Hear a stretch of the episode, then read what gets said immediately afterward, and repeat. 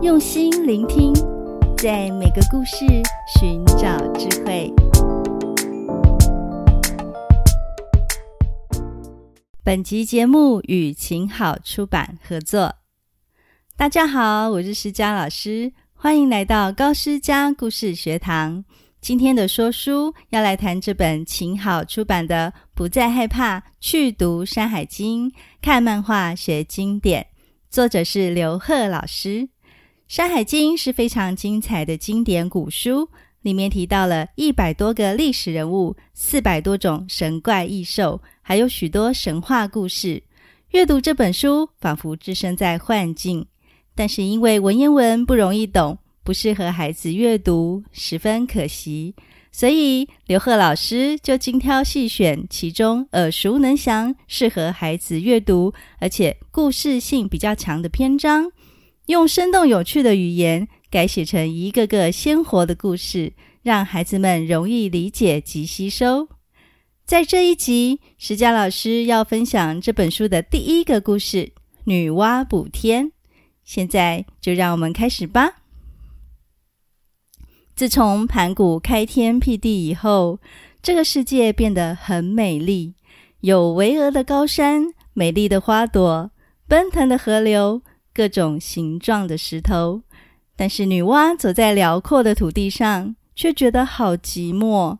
她疲惫地坐在河边休息，看到河里的倒影是跟她一样美丽的脸庞，就忍不住说：“我是女娲，你是谁呀？”可是没有人回答她。女娲觉得好孤单哦。她马上明白，河里只是她的倒影。女娲有点生气。抓起岸边的黄泥，想丢到河里，但是他脑中忽然有个灵感闪过。他心想：这团泥土软软的，似乎可以捏个小人儿，为什么不捏个泥人跟我作伴呢？女娲就开始认真的捏这团黄泥，捏了好久好久，想把小泥人捏得很漂亮。慢慢的，她捏出了手、脚和脸孔。神奇的是，泥人捏好了以后，放到地上就活起来了，而且还开口叫女娲妈妈。女娲很高兴，又多捏了一些泥人，小人儿越来越多，他们纷纷围着女娲叫妈妈妈妈。女娲微笑着对他们说：“你们的名字就叫做人吧。”这些漂亮的小家伙全都围绕着女娲跳跃欢呼，他们好奇地互相打量，三五成群地走到树林里、小河边玩耍。看着一个个的小人儿诞生，女娲再也不会觉得孤独了。她希望大地到处都是人，所以没日没夜地造人，弄得自己疲惫不堪。不过，有创意的女娲又想到一个好主意啦！她折了一根树枝，在树枝上沾满泥浆，然后用力一甩，点点的黄泥落到地上，就变成了很多小人儿。不但如此，女娲在造人时还用了不同的色彩，所以世界上有不同肤色的人种。有一天，女娲发现一些小人儿闭上眼睛，动也不动地躺在地上，死掉了。女娲觉得好难过哦，才发现这些小人儿都是有寿命的，寿命到了，人就会死。她担忧地说：“这样下去，人就会越来越少啊。”同时，她也想到：难道我要一直持续不断地造人吗？不过，有创意的女娲马上又有了一个好主意。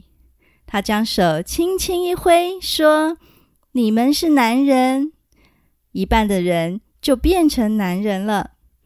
她又将手轻轻一挥，说：“你们是女人。”一半的人就变成女人。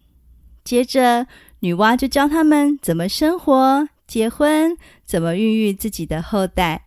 这样一来，人类就生生不息了。女娲看着这片热闹的大地，看到人们打猎、耕种、繁衍后代，相亲相爱的生活着。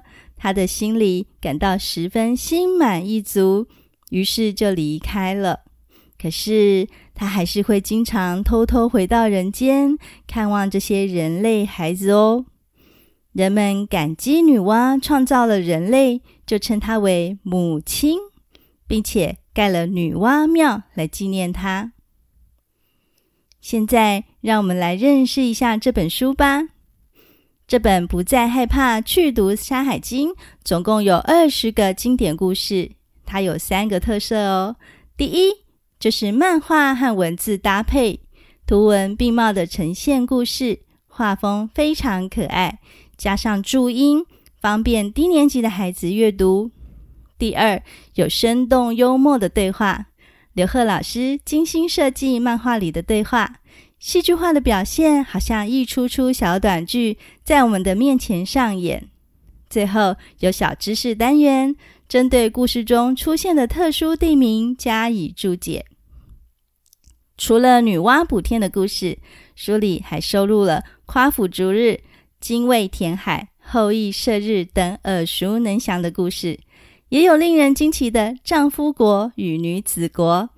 这些都是施佳老师非常喜欢的篇章，还有家长们关心的是，亲子共读时可以怎么跟孩子讨论故事呢？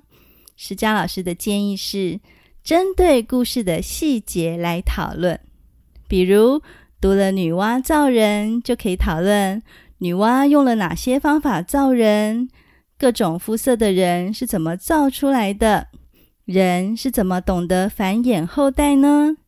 女娲自己又是谁造出来的呢？这本不再害怕去读《山海经》，是漫画版的《山海经》，用有趣的神话和奇幻故事激发孩子们的想象力和创造力，语言幽默风趣，人物特色鲜明，绝对能拉近孩子与经典的距离。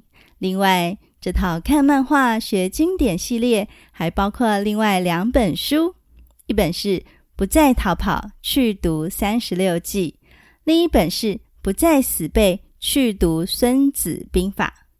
拥有整套书，就能让经典的阅读更加丰富与完整。你喜欢今天的故事和介绍吗？不妨翻阅这本由晴好出版的《不再害怕去读山海经》。现在在各大网络和实体书店都可以购买。如果你对今天的说书有什么想法的话，欢迎到高诗佳语文素养学习去粉丝团留言，诗佳老师都会回应你哦。我们下次见。